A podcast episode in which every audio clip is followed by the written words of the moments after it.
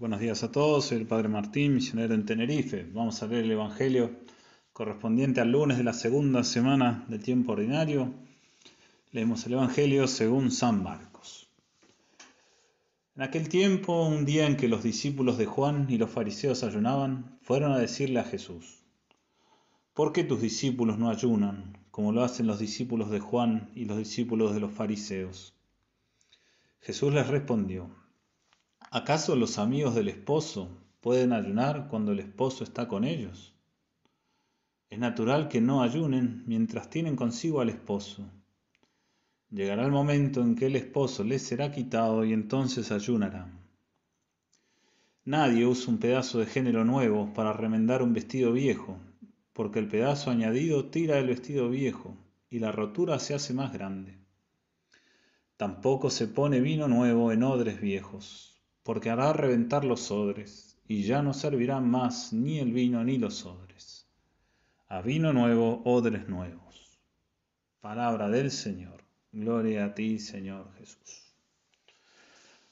Acabamos de escuchar, digamos, una de las primeras controversias que tiene nuestro Señor en su, su obra apostólica, y es en este caso por la cuestión del ayuno. Cristo les deja bien claro por qué sus discípulos todavía no tenían que ponerse a hacer penitencia, ya les llegaría el momento, pero además les hace estas dos pequeñas parábolas que simbolizan lo mismo para que se den cuenta por qué no, no entendían esta situación, por qué no podían comprender que, lo que estaban viviendo los discípulos junto con Cristo. En muy pocas palabras les dice que no comprendían esto porque estaban mal dispuestos para la novedad que implicaba el Evangelio la novedad del Evangelio, la ley de la gracia.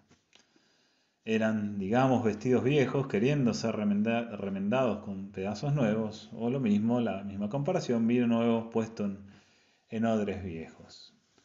Hay que tener en cuenta esto de, los odres, está, es admirable justamente la, la semejanza. El, el, odre es lo que llamamos, solemos llamar bota de vino o el cuero, que se usa como recipiente, el cuero de un animal y cuando se hacía vino nuevo, no se podía poner en los odres viejos, eh, sigue siendo así porque estos pierden elasticidad con el tiempo. Los odres tenían que tener cierta elasticidad porque el vino nuevo continuaba su fermentación dentro del odre. Este, al estar sellado, si no tenía elasticidad, evidentemente reventaba, se rompía el odre, se derramaba el vino. justamente es muy semejante lo que sucede con un alma mal dispuesta para el Evangelio. Estos que vienen a cuestionarle, muy probablemente tenían mala disposición para la ley nueva. Y si bien podemos decir que ya pasó ese momento, digamos, esa, transición entre la ley nueva, la ley antigua, la ley nueva, igualmente puede seguir sucediendo lo mismo, de que uh, se esté mal dispuesto a recibir el Evangelio.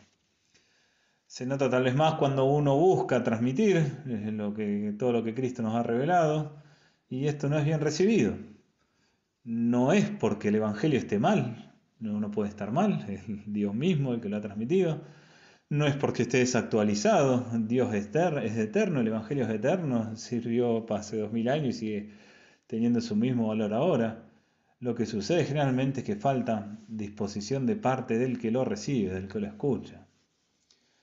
Es lo que sucede justamente con este ejemplo de los odres. Sería estar queriendo poner vino nuevo en odres viejos. Se van a romper y se va a derramar el vino. ¿Cuántas veces sucede lo mismo?